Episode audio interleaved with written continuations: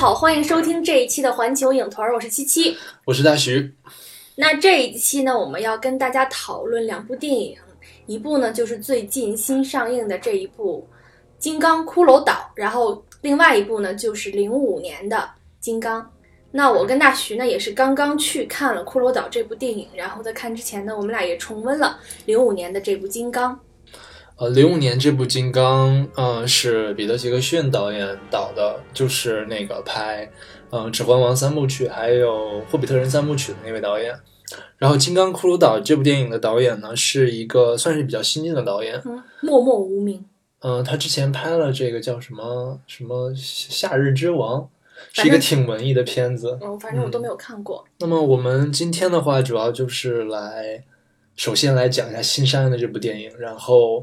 会跟零五年那版我们相互做个对比，嗯，呃，那么我们还是先给大家简单介绍一下新的这部电影的剧情。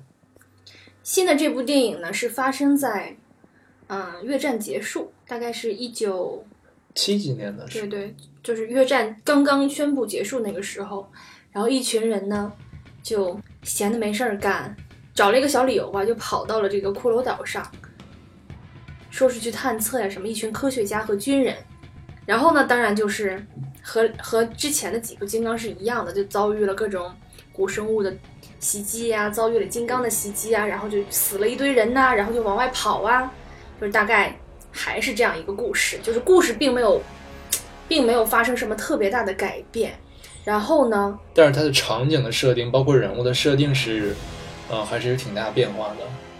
我觉得人物其实还是有一定的相似性啊，对，人物是有相似性，但是比如说，呃，像零五年这个彼得·杰克逊的这一版的话，他会用之前的这些各种人物，对，然后只不过他可能就是性格的设定会有一些些微的不同，嗯，那么这部整个就相当于是大换血一样，对，相当于讲了一个新的故事，对对对，这一部我们看之前，其实我也在好奇会不会跟以前的有什么联系，那这一部就是跟以前的就。毫无联系，毫无联系，不是续集啊之类的东西，就是就是一个全新的故事。骷髅岛就是一个新发现的地方，以前没有人发现，就他们就去探了个险。嗯，对对，首先先跟大家说一下，就是这部电影最后是有彩蛋的，所以记得留下来。嗯，如果你想去看的话，对，如果你听完了这部节目还想去看，对，呃，反正但是我觉得像这种电影的话，本身，呃，就是什么敌我呀、好坏，其实。大概看了一幕，大概就知道是怎么回事儿，然后所以反正就是去看了一乐嘛。对，就基本上开场你就知道谁会死，或在岛上会发生什么，大概都知道。对。但是就是因为这种探险片，它还是会有一些很意外呀，嗯，就比如说你知道他会死，但是你可能不知道他是怎么死的，就是他死的时候你还会还是会吓一跳的那种感觉。对对对。是的，有一点点吓人吧？我觉得还是不要带小孩去看了。对对对，我们刚刚去看的时候，然后后排有一个小孩，我就是觉得这个小孩怎么这么淡定的，然后一直在那看着，都没有，竟然没有吓哭。对，我都被吓得就是，有时候被吓了一下，就直接一句脏话就飙出来了那种。是吗？但是我确实觉得，就是有的地方是还有点就是恶心，然后再加上吓人，因为这种怪兽片其实是挺恶心的。啊，说到怪兽，就是这里面出现了，算是有几个还挺惊喜的怪兽。啊，那说到怪兽呢，就是其实我去看这部电影，主要也是比较期待就是里面一些怪兽的，因为这种探险片，其实我个人兴趣不是特别大。那看零五年的《金刚》的时候，就觉得特别的惊喜，里面有好多什么大蝗虫、大水蛭、大水大蜘蛛，对，还有各种恐龙，就大蝎子，对，就里面。动物特别多，嗯，然后它那个整个生态循环系统，你也觉得是合理的，是可以循环起来的，然后那就觉得特别惊喜。虽然就是剧情什么的也也有点什么霸道总裁爱上我那种感觉，就金刚和那女的之间的那种情愫就特别奇怪。所以这次呢，看这部《金骷髅岛》，我也是带着这种去看奇观版《动物世界》的感觉去的。但是还是挺失望的吧？嗯，我觉得这个在动物的设定上面，还是跟零五那版相比，还是稍微逊色一些。就是觉得应该是逊色很多很多，就觉得不用心。嗯，也没想在这方面投入的那种感觉。那么说到投入，我们先来跟大家说一下，就是呃，零五年那版彼得·杰克逊那版，它当时是在新西兰拍摄，然后当时是耗费两点零七亿美金，而这部电影的话，它只耗费了一点八五亿美金。想想现在就是这个通胀率啊等等，我觉得确实就是投资没有零五年高。对，这里面其实我最期待的看到的怪物是那种昆虫类的。嗯，当然，零五年那里面那些恐龙啊也挺可爱的，对，但是这对，但是我现在能用两只手给你数出来，这部骷髅岛里面有几个动物。首先呢，是一群正常，就大家都知道，骷髅岛上的动物都是大个儿的、巨大个儿的那种。但是他首先给你看了一群正常大小的小鹿在奔跑，嗯，就是普通的鹿，毫无惊喜。然后呢，直接就甩出了一只大金刚，超大。这一期的就这一版的金刚特别大，对，这版的金刚的确是特别的大。我查了一下，就是这个资料的话，这版的金刚有一百零四英尺高，就大概是三十一米多。然后零五年那版是有二十五英尺高，然后大概就只有七米多，所以还是差了好多，大概是原来那个的四四倍高还多。嗯，所以这个金刚不能去爬那个帝国大厦，对，就就爬不上去，对，一只金刚，然后呢，看到了一只水牛，大水牛，嗯，一只。那后面呢，又给你看了一只小水牛，感觉就是同一只水牛模型拉大缩小了而已。然后呢，还有一只八爪鱼，巨大的八爪鱼，一只。我就不明白了，八爪鱼这种东西为什么会出现在河里？它明明是深海动物。然后就是对，我就一直在思考，就是旁边的动物都这么小，树也特别小，金刚到底吃什么？然后金刚就把那八爪鱼给吃了，就是 也算他自圆其说，就给金刚找到了食物吧。我觉得金刚在这个岛上一定会饿死的，但是我看到金刚吃八爪鱼刺身的时候，我还是馋了。对，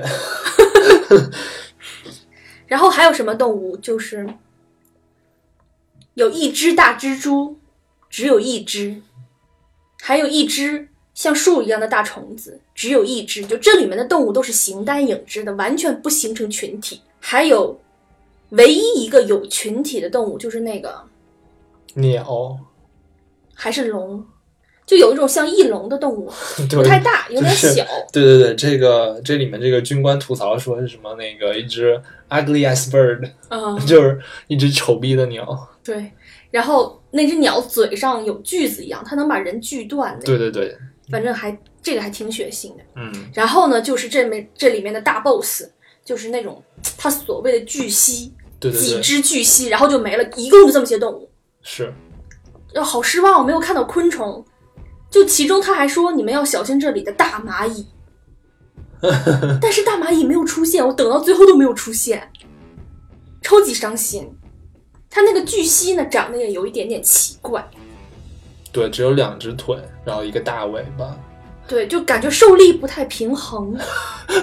感觉一下子就要倾覆的样子。嗯，然后头还挺大的，因为一般这种蜥蜴它头不是特别大，嗯，对，头特别大，然后哇巨丑，那只蜥蜴长得巨丑，然后就前肢那两只爪子特别特别强壮，有点像人的那个肩肩膀。肌肉结构，嗯，然后再就是一只大尾巴，后面都没有费心设计，就一只尾巴就拖过去了。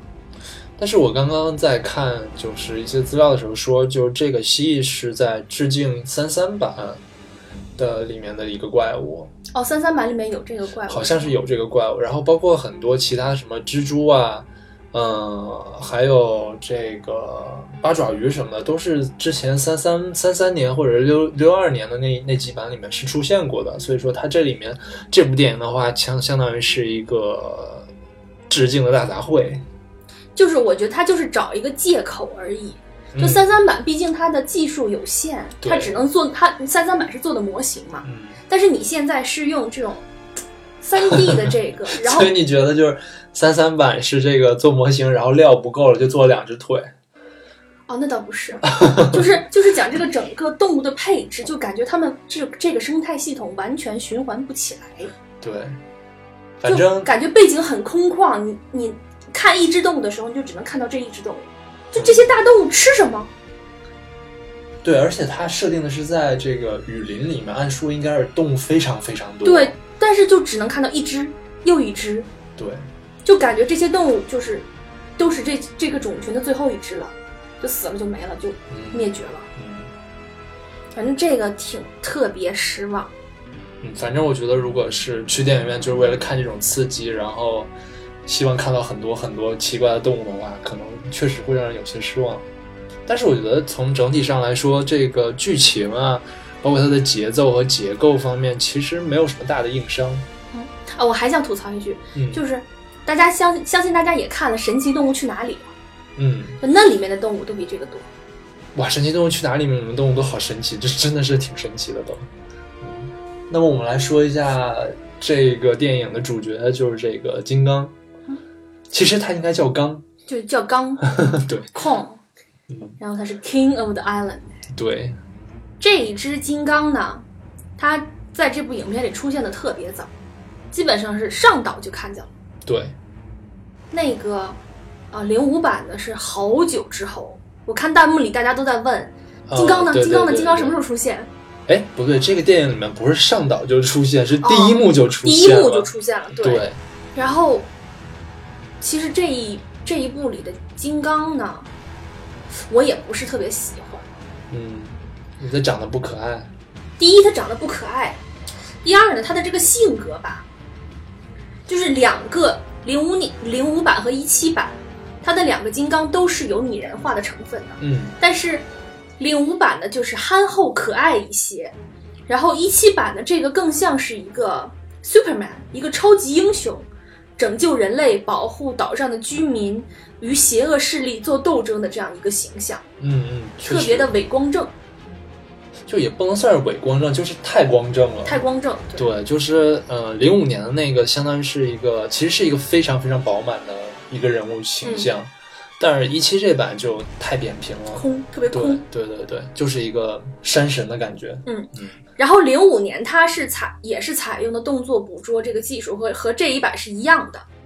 当时他的扮演者就是很有名的安迪·瑟金斯，也就是《指环王》里面咕噜的那个扮演者，对就那个 Precious。对对对，安迪·斯金斯真的是非常厉害，就很多这种动作捕捉的角色都是他来演的。超级像，就是超级像那个猩猩的，他的那个他的那个动作形态以及那个扭屁股转身太像了。对对对对，但是这一版呢，这一版的扮演者叫托比·凯贝尔。不太像，其实对，因为这版有点把它，就是这个动作方面太拟人化了，太它都是一直都是直立的，对，而那个零五版它是相当于还是半直立行走的对对这种，对就是零五版它有很多就是逆时针转圈的那个，就嗯嗯，和和猩猩真的是一毛一样。嗯然后这一部里面，零五版基本上就是那个猩猩就是敏捷，以及它力量的强悍。这一部里面，这个猩猩变成了功夫之王。对对，功夫之王，对对对对，这里面其实他已经不只是功夫之王了，就是其中有一幕他这个金刚直接拔了一棵树，然后把上面这些树枝全都撸掉了，撸掉了之后形成了一个棍子，然后当时我就在想，哇，这不是孙爷爷吗？对，就就开始耍棍子了。嗯，当时我脑子里的配乐都是那个《西游记》的配乐。后来呢，金刚又被莫名其妙的被一群铁链子缠住了。对。这因为就呃，好像是一个铁链子连着一个桨，对，应该是这个船的那个抛锚用的那个锁，嗯，嗯，然后呢，金刚发挥了他灵长类动物对于工具的应用能力，是，抡起了流星锤，然后打败了巨蜥。对这个蜥蜴王就他抡的那个动作，真的就是太像人了，对，特别像练过功夫嗯。抡双截棍儿那种感觉。是，所以可能确实把他有点神化了，太拟人化了。嗯嗯而且就直接是金刚对于当地土著人来说，他就是一个神，对对对，是的，嗯，就是保护神，他就是嗯。嗯，但是你想啊，金刚它是一个野性的动物，它为什么要保护人类呢？难道是灵长类动物之间的惺惺相惜吗？它可能是素食的，它听说，它怎么可能是素食呢？它吃了八爪鱼，嗯，就是就金刚就反正就是莫名其妙的就对这些人产生了保护的欲望，嗯，而且好像是他的父母开始一直就是保护着人类。嗯，确实，就没有说清他为什么会保护人类，对，因为在零五版那里面，我觉得还是就是比较贴合实际的，就那金刚只对那女的感兴趣，别的人无所谓。对，对，零五版的金刚是素食主义者，嗯，他抓了一个人之后，就把他把金刚惹急了，他抓了一个人咬了一口，但是又扔了，但是他没有吃。对，那这部电影里和零五年的一样，也有一群土著，但是就零五年那个土著有点吓人，然后还拿女主角去祭祀金刚什么的。对，所以那里面我觉得还是就是确实就就更更现实一些，就是他他们是怕金刚的，嗯，而这个里面感觉他们就是敬畏金刚，对，就是金刚是爸爸的感觉，对，嗯。老我的老父亲。嗯，这里面的土著简直是莫名其妙。嗯。这里面有一个剧情呢，就是一个二战的老兵、老飞行员不小心坠机坠到了这个岛上，然后就被那些土著人收留了二十八年。嗯奇怪的是，二十八年过去了，这些土著人听懂了英语，而这个飞行员没有学会土著语。因为这里面土著就没有说过话，对，这里面土著没有说过话，就是导演竟然连给土著编一个语言，这种功夫都不爱下。他找了一个借口，就是说，因为当地的怪物特别多，所以这些人一起一直生活在恐惧之中，所以不爱说话。可能就是他们就是这种交流方式吧，嗯，也没有办法，我们就是这就看到特别奇怪的一幕，就是这个人说英语，土著就听懂了，土著点个头，这人就知道土著说了一大串什么东西。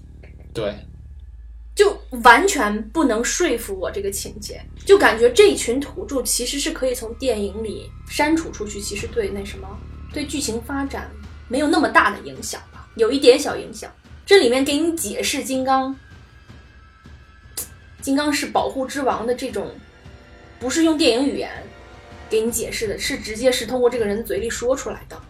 对对对，这个确实是是我觉得是值得诟病的地方，嗯，就是这个金刚跟这个土著人的关系确实没有解没没就是没有交代的很清楚，就是这群土著人真的就像是机器人一样，克隆人，脸上还画着特别奇怪的图案。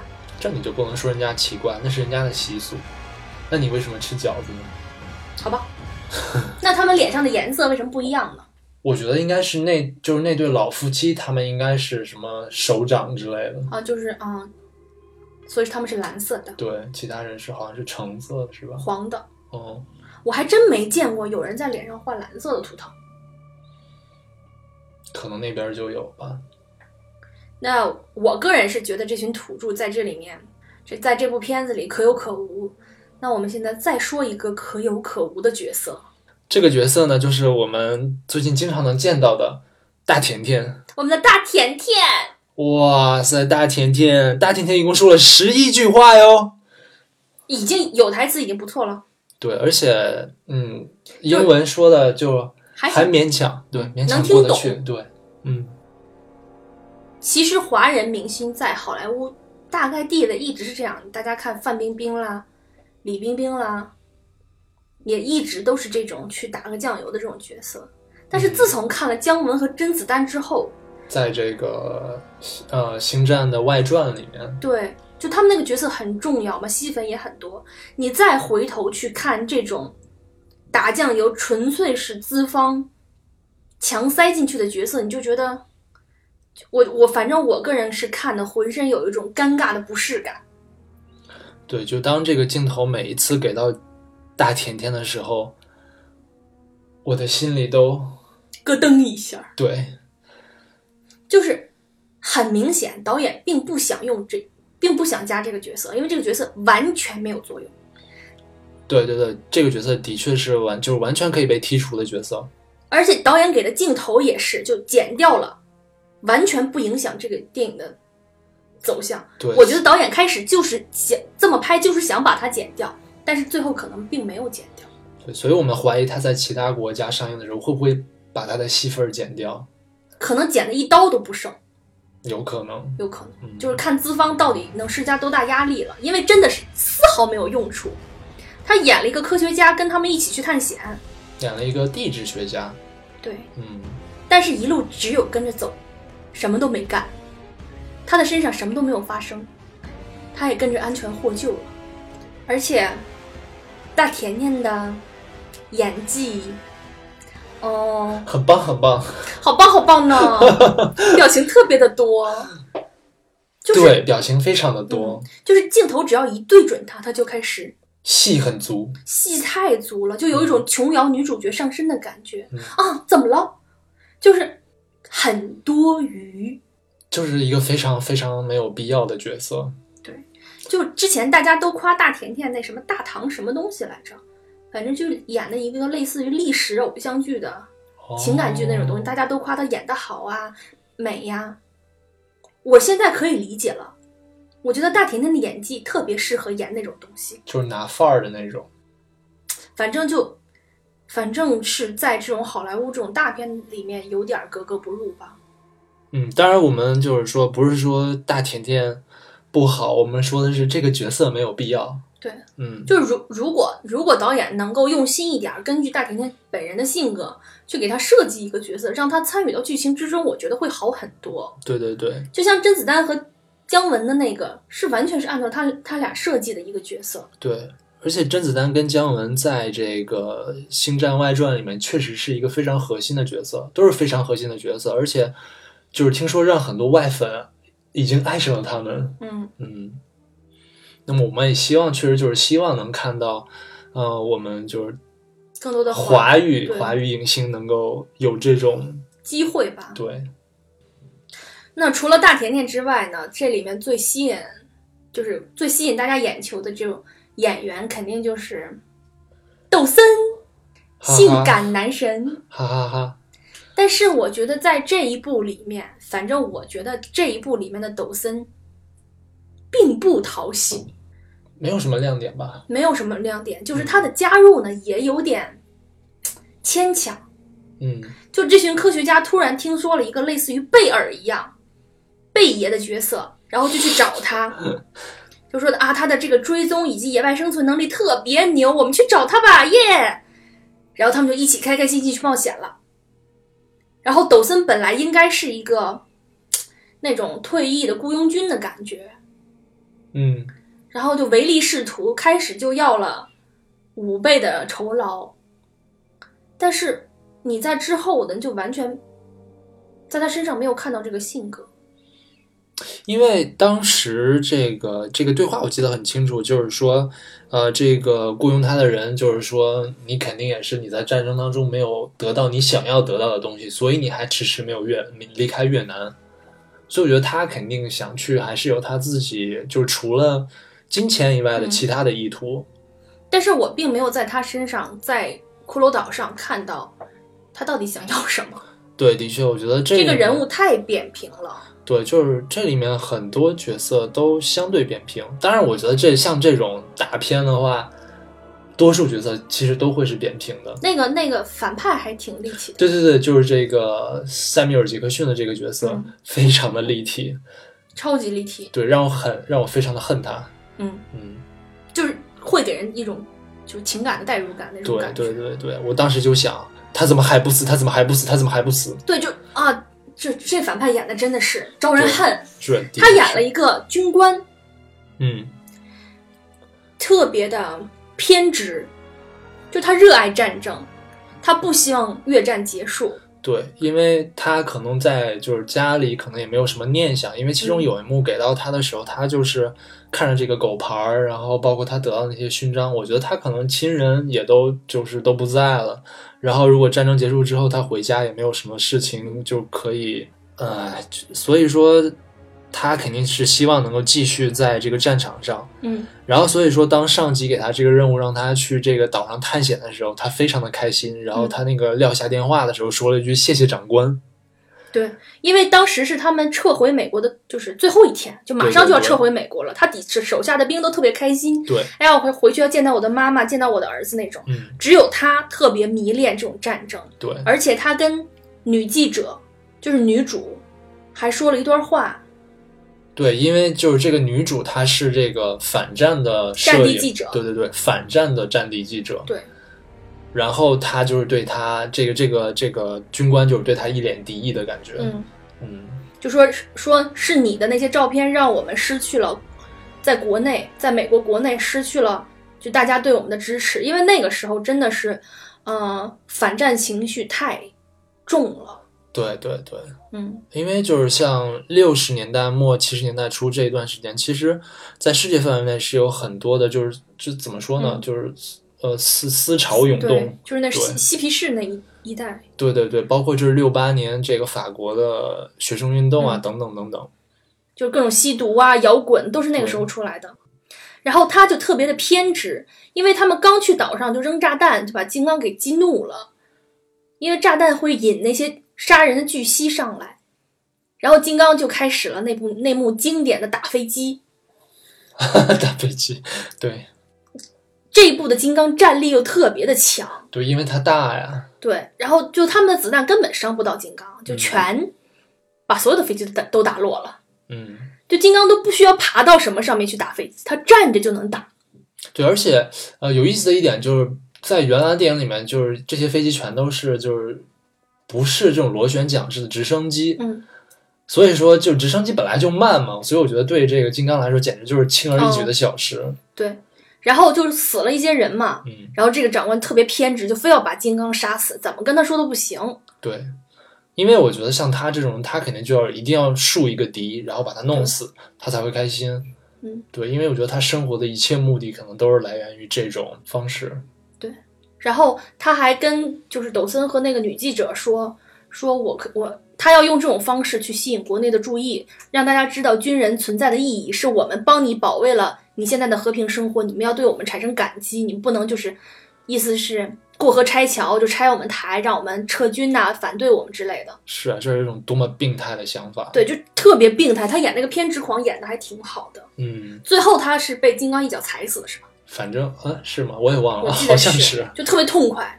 对，但是他这个角色确实让人感觉恨之入骨，因为大家都已经告诉他了，就是这个，包括这个 Marlow 在这个岛上生活了二十八年，都已经告诉他了，说你不应该杀了金刚，因为金刚是这个岛的保护神，他是这些就是只有他才能抵抗这些蜥，就是这些怪的蜥蜴什么的，但是他就是不听，他就是要杀了金刚。他还烧金刚，对，特别讨厌。我觉得就是你杀就直接杀吧，你烧它干嘛呀？我觉得这种有毛的动物，你去烧的话，好疼啊！啊肯定很疼。嗯，啊，对，而且金刚流血了。金刚就是在第一幕就是打飞机的时候就流了很多血，然后有那个如如来掌、如来神掌的掌印。在那个岩壁上，对，我真的觉得这个可能是在致敬我国。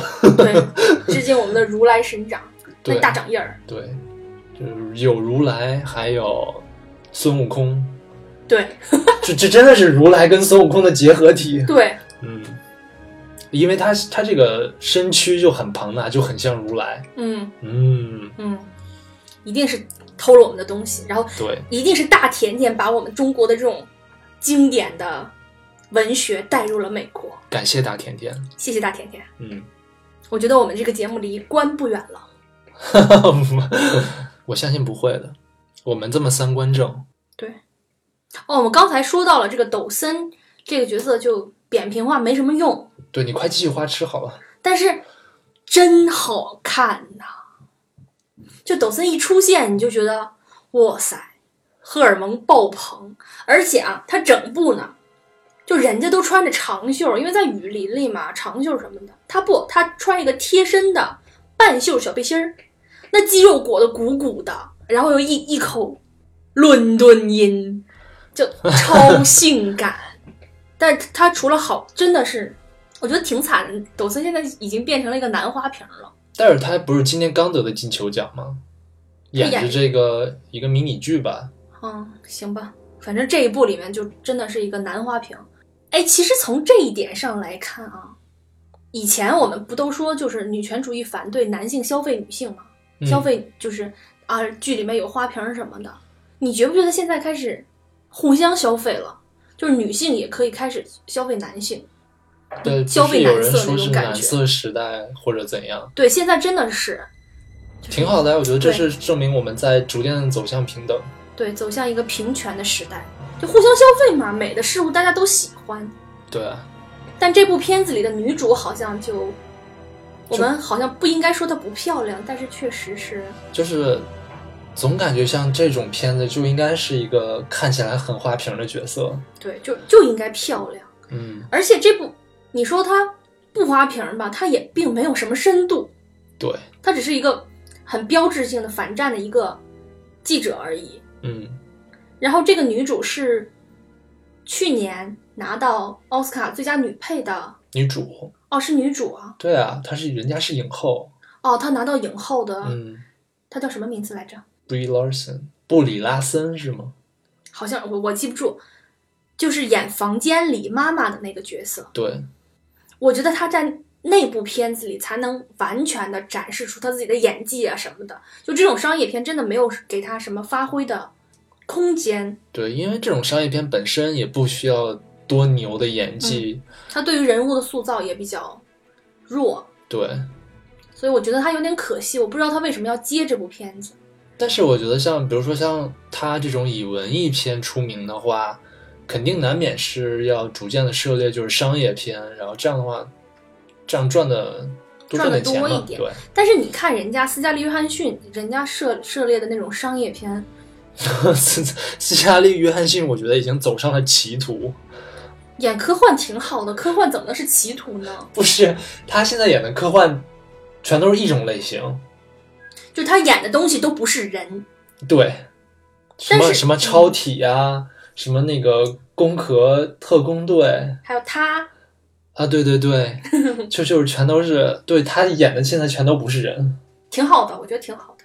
就反正比这种角色好，反正我觉得，我觉得这个女主还是有演技的一个人。我希望她以后可以塑造一些就是更深刻一点的角色吧。我相信她是有这个能力的，但是我觉得涉猎商业片也不是什么坏事。嗯，但是就是希望她能够能够不只是接就类似这种就比较浅的角色，而是说，比如说你哪怕在这个片子里面有很多动作戏，我觉得也是很精彩的。对对，要探索自己的可能性嘛。嗯而且她就走不了性感这一挂。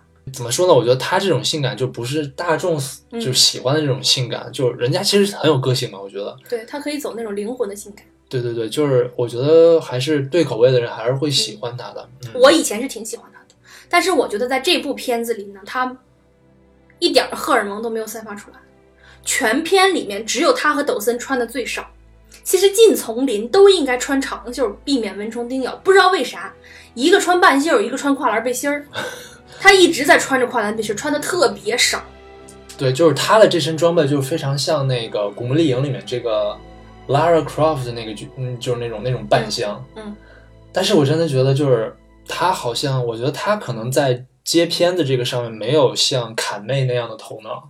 嗯，你像坎妹，我觉得像接了《古墓丽影》这种片这种片子的话，我觉得他还是挺有思想的。就是说，首先演这个文艺片出名，然后再接大片儿，包括今年的这个、去年的这个呃《谍影重重》第五部啊等等，就是我觉得他还是接片挺有头脑的。但是这个 Brie Larson 的话，欠佳，就是可以看出他是一个很憨厚、很朴实。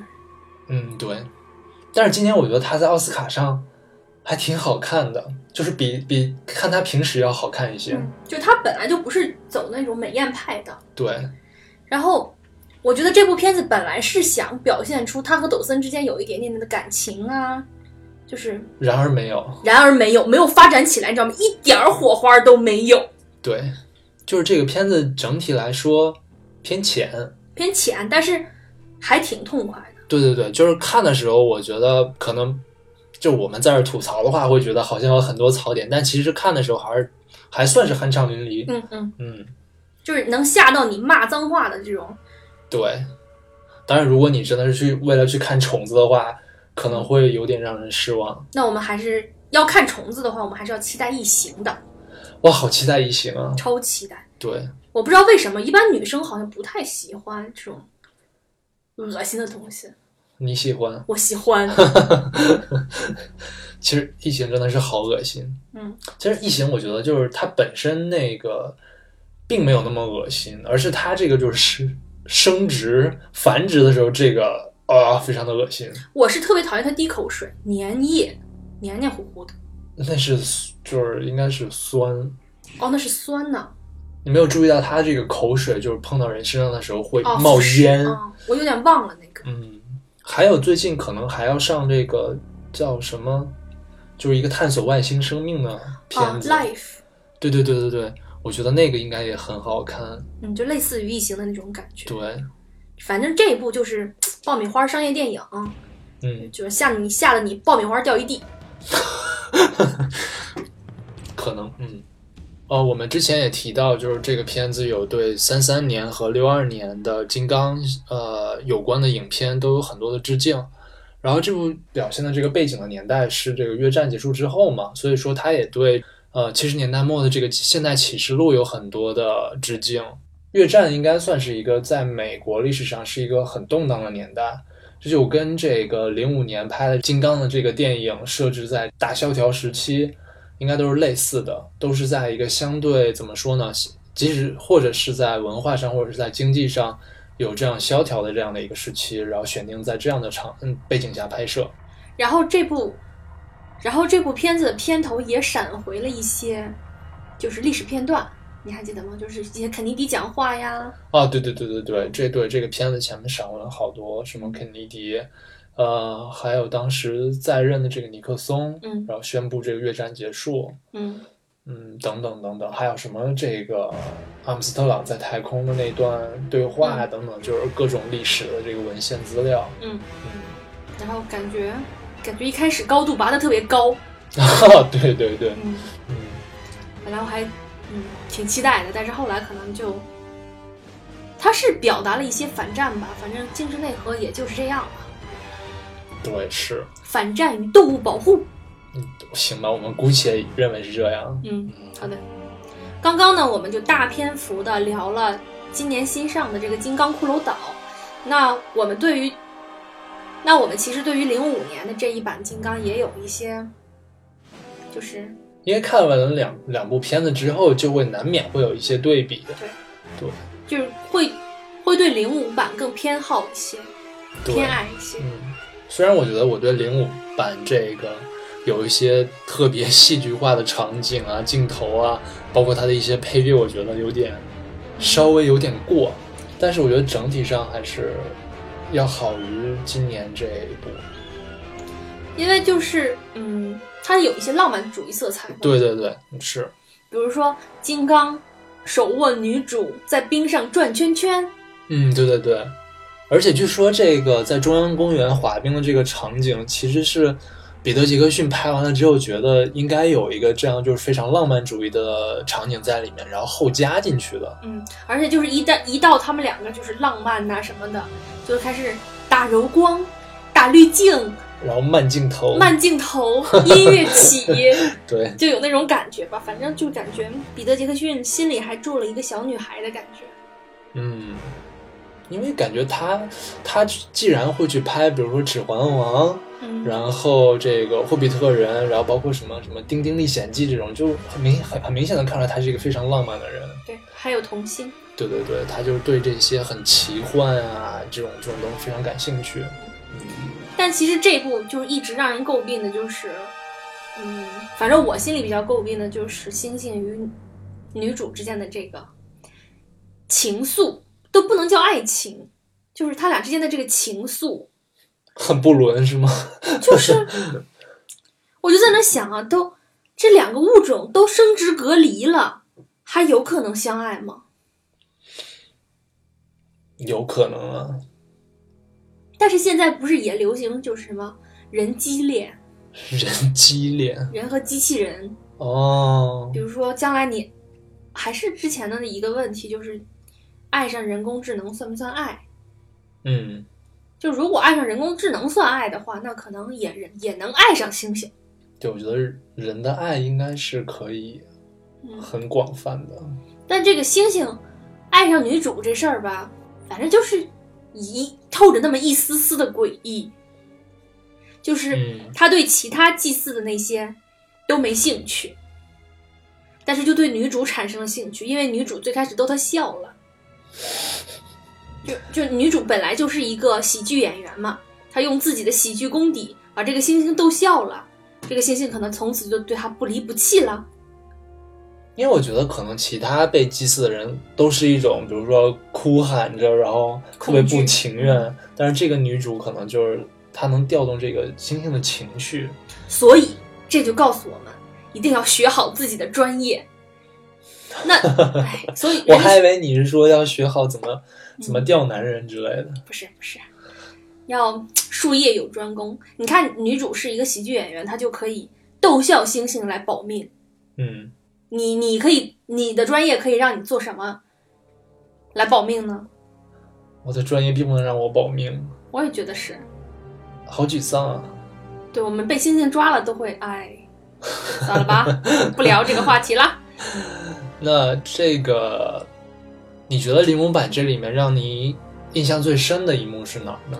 就是就是霸王龙对女主的执念呢。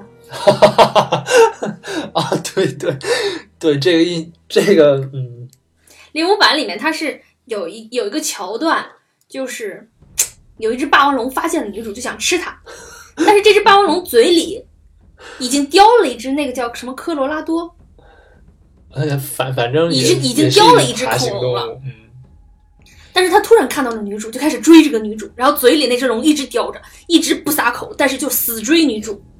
然后后来他的两个小伙伴也加入了战斗，就他们一起追女主。金刚呢，就因为就是对女主的喜剧产生了兴趣，所以就来保护女主，然后就开始就打嘛，狂打，然后就一起滚下了峡谷，对对对，然后就掉在了那个藤条上。对对，我就本来以为就掉下去了，也就拉倒了，结果那只恐龙。恐龙和女主都掉在那个藤藤条上，然后这个女主在藤条上就是惯性的作用，就荡来荡去的，嗯，然然后这个恐龙就荡来荡去的去咬它，就 特别努力，就那么多猎物，干嘛非要吃它？就超级可爱这里的恐龙，对 对执念特别深，嗯，就一定要吃到它。就这这可能没吃过，对，就想想试试新的。嗯，他肯定是觉得挺好玩的，这个荡来荡去，然后再诱惑我，还有人说，就是霸王龙它的那个天生那个捕猎性，就是对捕猎这件事情兴趣特别浓，就是越难抓我越想吃。哎，这个灵武版这个金刚里面，它捕猎的本能也是很强的，不不能算是捕猎，就是说它攻击的这种，你说金刚本身吗？对，就是还是有兽性吧，对于侵入他领地的，就是有敌意。嗯，他这个撕霸王龙嘴也是，内幕也挺挺有意思的。对这个新版里面也有，也撕了一下没撕开。啊，对，撕这个大蜥蜴，嗯，好像说撕嘴这个撕嘴和打飞机是什么最经典，一定要出现的。对，基本上也都出现了。但是零五特别逗的一个是，金刚把那霸王龙的嘴撕了，就是整个脑子就就扯开了嘛，对，撕完了之后，然后还按了一下。往回按了一下，就好像是，哎，你怎么这么快就挂了，哥们儿？对呀、你还没让我玩够呢。对，不好意思啊，我不好意思把你把你撕死了，就有这种感觉，就那段还挺可爱的，嗯，他没有想到这么快就把人家玩死了。嗯，就是有一种小幼稚吧。嗯，啊，所以是你们女生就会喜欢这样的人吗？对对对，这个就是让我想到了那个，就很多女生就喜欢金刚嘛，就觉得说啊又可靠，嗯，就是关键时刻能保护你，有痴情，超级痴情，就跟你就是去去找跟你一样发型的女人，但是不是你就不行，嗯。然后还有什么？还有那种小幼稚、小可爱，就满足了女性对于男性的幻想，就是，就大家的幻想就是平时很可爱，但是遇到事儿的时候，马上就能担起钢来那种。但是其实我一直也在好奇，就是说金刚到底把女主当做什么？是当做一个宠物吗？我总有一种感觉，就是金刚捏着这个女主的时候，感觉像在捧着一个茶杯犬。或者养洋娃娃，对，我觉得他会，我觉得他是把女主当成玩具，嗯但是后来他又，你看金刚被抓走那一段儿，嗯，就特别沮丧，坐在那个台上舞台上，结果女主类似于女主的人一出现，他就马上就抬起来了，就那种感觉。嗯，所以你觉得还是爱是吧？我觉得导演想表达的是爱，但是我内心是不接受这种爱的，那你觉得女主对他是爱吗？好难好难想啊，就是就是如果我我把自己带入进去的话，嗯我肯定是不会爱上一只猩猩的。但是就是他三番五次他救了你，嗯，你会对他有一种感激，然后可能这种感情会变成一种别的东西。不知道反正还挺复杂的吧。但我这其实刚才说我说的就是最就是让人印象最深的一幕嘛。其实我印象最深的一幕是这个，当他们这个制服了大猩猩的时候，然后女主不是在哭嘛，哭的时候，然后这个男主，然后就很惊讶的，然后也很失望的看着女主，然后女主突然就看到了男主的这个眼神，然后她突然就不哭了，而是一种很错愕的这种表情。哦，那我没太注意到。对，因为我对这个印象特别深，我就是觉得，是不是这个女主在当时会感会对自己感到很诧异，就是说他在这个男主和这个金刚之间，他产生了一种三角恋的纠结，可能会有一点点。而且我觉得他会不会就是会怀疑这在这一个时刻，他会不会突然怀疑就是。自己爱的到底是这个人类还是这个猩猩，或者说自己会对自己产生，就是说会质问自己，自己对猩猩到底是一种什么感觉？我觉得是是，我觉得是人，任何一个人类走到这一步的话，都会有这种怀疑对，的。所以我觉得这也是可能他为什么就是这个猩猩被制服之后，然后回到纽约，他就不在那个地方再继续演了。而且他就是离这个男主也很远，对对对就不跟他再接触了。对，但是最后的结尾，金刚死了之后，男主上来找女主，女主一下就扑到了男主的怀里，绿茶婊，就真的还有有一点有有一点点吧，就是金刚刚为了你死了，哎，大姐，你就马上但是我觉得这个可以就可以理解为当时他就是就是需要发泄对对对。OK。我觉得在那个时候，可能随便上来一个人，你都可能会扑上去抱上去。但是我确实觉得，就是这个女人，她这个女主的话，她在这个星星被制服之后，然后回到纽约，她就不去在这个星星身边了。我觉得这是一件很绿茶的事情。就是你为什么不会想办法让他逃走，或者怎样？就是他自己心里没有办法面对嘛，就是他很纠结，他可能理性告诉他这那个只是一个动物，你不应该对对他产生那么那么多的感情，而且他嗯当时就是没有办法抗衡导演那些人嘛，嗯。然后，但是在感性上面，他又对很痛苦。对，痛苦自己没有办法做什么，嗯。所以就选择逃开嘛。嗯，但是这个确实就是这个星星在纽约又见到女主的时候，哇，这个圣光打的，哦，对，就是在这个街上空无一人，突然这个女主的这个剪影就出现了。而且女主就老是穿的特别少，嗯，她设计的情节就是女主是在晚上被抓到岛上的，和金刚相处了那么久，就穿着小睡衣，嗯，你说这也就罢了。回到纽约，大冬天儿的，穿着背心裙吧，露胳膊露腿儿的，啊、是，简直是要冻死啊！而且是在这个帝国大厦的塔顶，也是哇，这个，超冷，对多大啊风啊！是啊。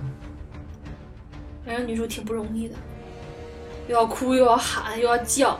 我觉得这拍这部这部电影吧，女主就是体力耗费挺大的，对，然后我觉得在这个机械臂上面被甩来甩去的，估计也是都吐了。对可敬的人。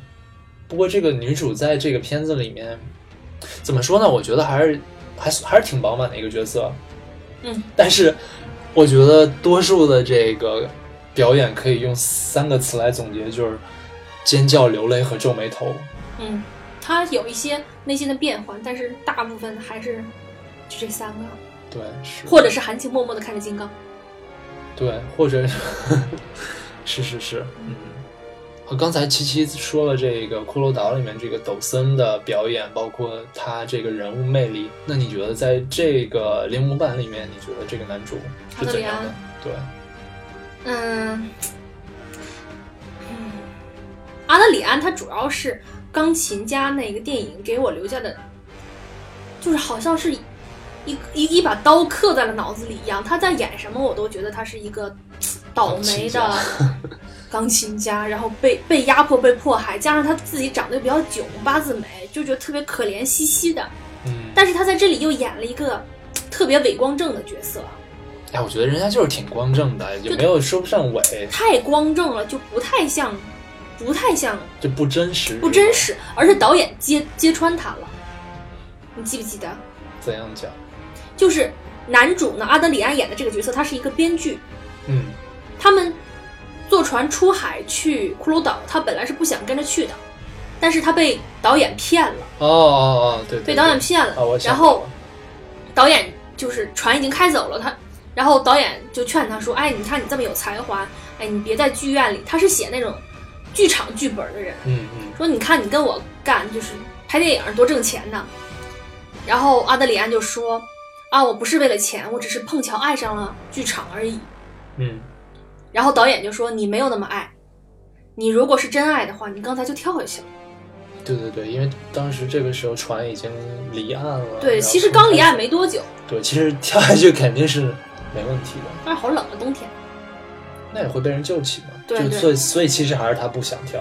对，反正就是他，他自己心中有一份坚守，但是他他需要一个客观的原因来帮他。对，嗯，反正就是我觉得导演这句话还挺痛快的。嗯，这个导演真的是哦，我开始以为这个导演只是偏执，就说为了拍了一部电影或者怎么样，嗯，后来发现他真的只是为了钱。对，他从一开始就开始，你看他劝编剧的话就是“你跟着我挣钱”，嗯。然后后面死一个人，他就跟他的助理说：“我们会为了这个人，我我们会为了赫尔本来拍这部电影，我们会把这部电影的所有的 profit，就是就是获益，就收的所有票房，我都会捐赠给赫伯的家里人。”但其实一个偏执的艺术家，他根本就不会考虑到钱这个问题，就是他反复嘴里提到的，全部都是钱。啊，是是是，确实是的。包括他最后抓到了金刚之后，特别豪气的跟船员说：“说我们要成为百万富翁了，我会跟你们所有人分享这个成果的。”就真的是一个唯利是图的人，对，因为最开始我有一段时间觉得他可能是一个偏执的艺术家、导演那种感觉，我当时还觉得就是 Jack Black 杰克布莱克这个人演的，怎么演的你那么坏，就看着很邪恶这个人。嗯，但是最后翻过头来看，他就是一个唯利是图的人。那杰克布莱克演的还是挺好的。对，我觉得演的还是挺棒的。嗯，就是从一开始就眼里露着那种邪恶的、奸诈的目光。对，因为一般看他演的其他的片都是感觉傻乎乎的，嗯然后这个片子真人的感觉就是看着很邪恶。还有不得不说的一点就是零五版的这个场面非常的宏大，嗯，就在每一个场景都非常的饱满。对，都有这个彼得·杰克逊那种典型的就是大场面、嗯大制作。嗯，对。听说他这个这个一九三三年的这个纽约的这个场景，他们当时建模渲染是当时是建了大概有九万个不一样的建筑，我觉得这个真的是肯花钱。对，因为一般的剧组肯定就是航拍一下纽约曼哈顿那个岛，最后把金刚单独拍一下，然就是后剪进去，后期处理嗯放进去。但是没有想到他真的是做了做了模型。嗯，但是也许可能他们都会这样做，并不知道。好费钱啊，感觉。对，但是我觉得可能其他团就是会照一些近景之类的，就不会有那种非常宏大的。嗯对，当然，这种大导演也有人肯给他花钱。对对，听说他当时拍这个电影，就是在制作之前就已经给了他两千万的这个两千万美元呢。两千万对两千万美元的薪酬。嗯，但是我觉得像这种片子给彼得·杰克逊拍肯定不会亏钱。对对，所以制片方也舍得花钱。嗯，反正就是感觉这一部，就我觉得人家拿那么多钱是应该的，我觉得他用心了。对对对，嗯。包括每一个场景，每一个怪物，你就这一部片子很明显就能感觉到它的生物链是可以循环起来的。对，因为要大个儿就全都是大个儿，对，全都大个儿。它的蚊子也是大的，它的嗯虫子也是大的，嗯，就是让这些东西有的吃，不像今天看到这一部就嘣一个出来，就好像是喝风长大的一样。你说金刚在那个岛上能吃什么？哦，对，零五版的金刚里是是在那吃竹子吗？还挺可爱的，像熊猫一样。啊，是吗？我不太记得了。他拔了一颗什么东西吃，要么就是甘蔗，要么就是竹子，感觉是把熊猫的元素加了进去，嗯，它确实是萌萌哒那种。超级萌。嗯哦，对，这就讲到刚才说女性对于男性的这个幻想这个问题，嗯刚才忘了说，就是你觉不觉得现在，你你说再往前，嗯，比如说五六十年代、六七十年代，嗯，那个时候大家喜欢的男性角色是什么样的？五六十年代、六七十年代，那时候荧幕上的你是说在美国是吧？中国和美国都是我们中国那个时候有吗？英雄啊，红灯记吗？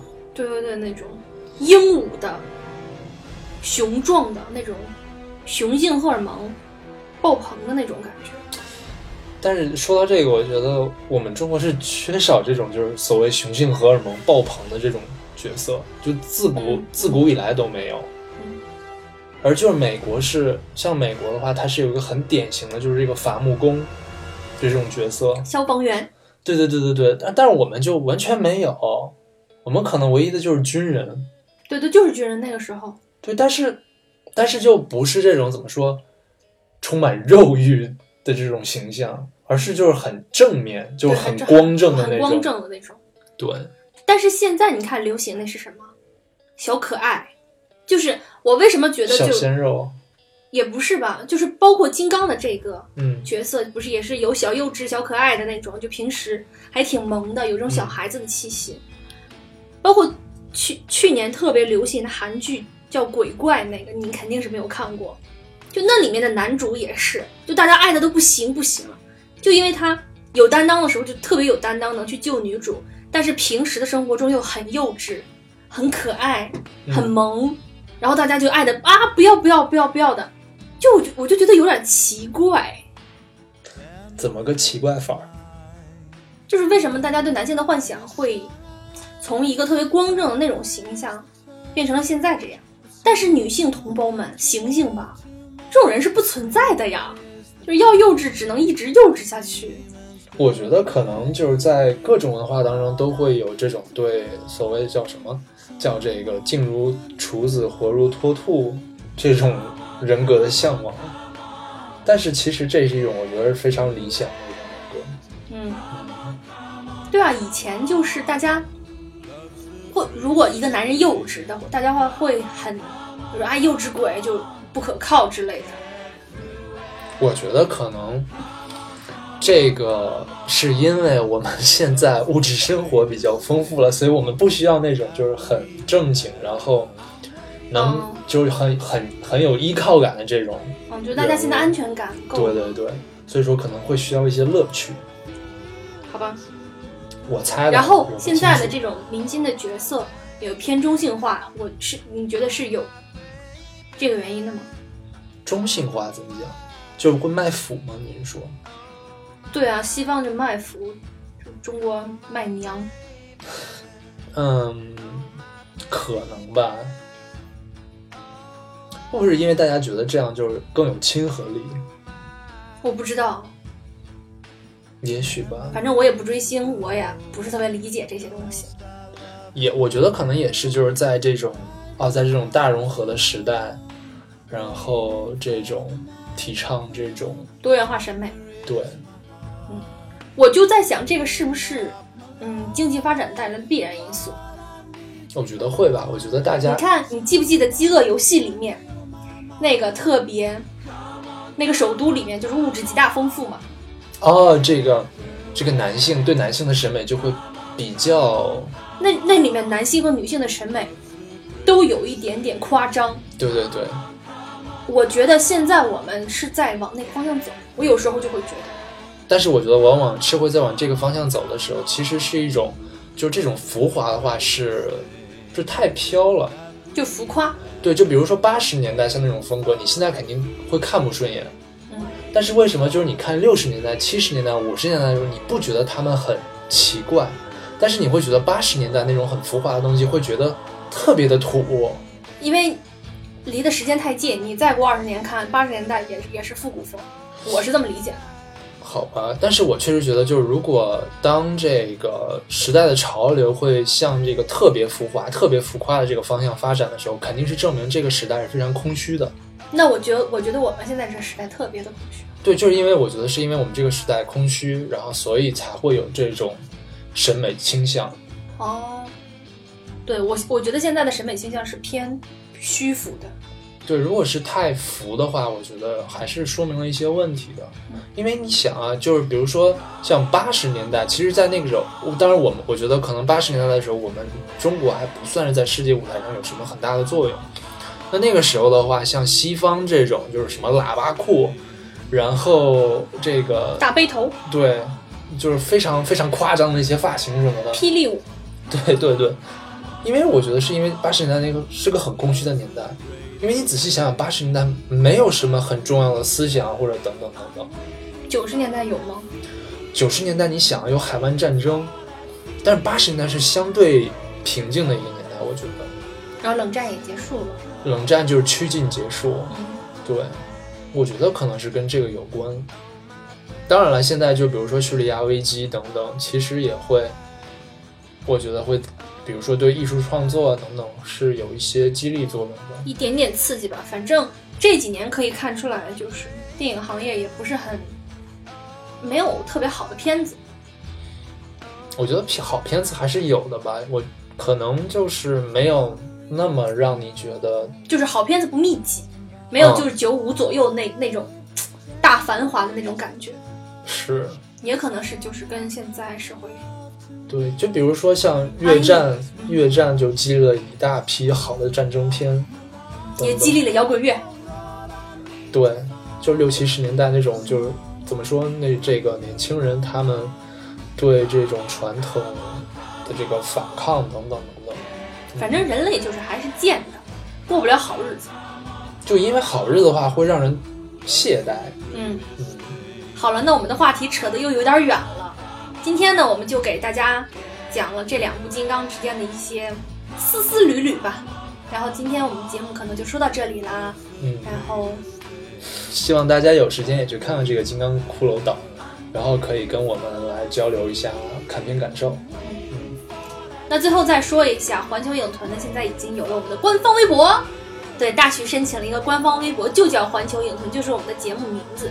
如果你想跟我们互动的话，可以除了在底下留言的话，也可以去微博跟我们互动一下。那如果你喜欢我们这样的节目呢，就可以点击订阅。谢谢大家收听，我是大徐，我是七七，那我们下期节目再见，拜拜。拜拜。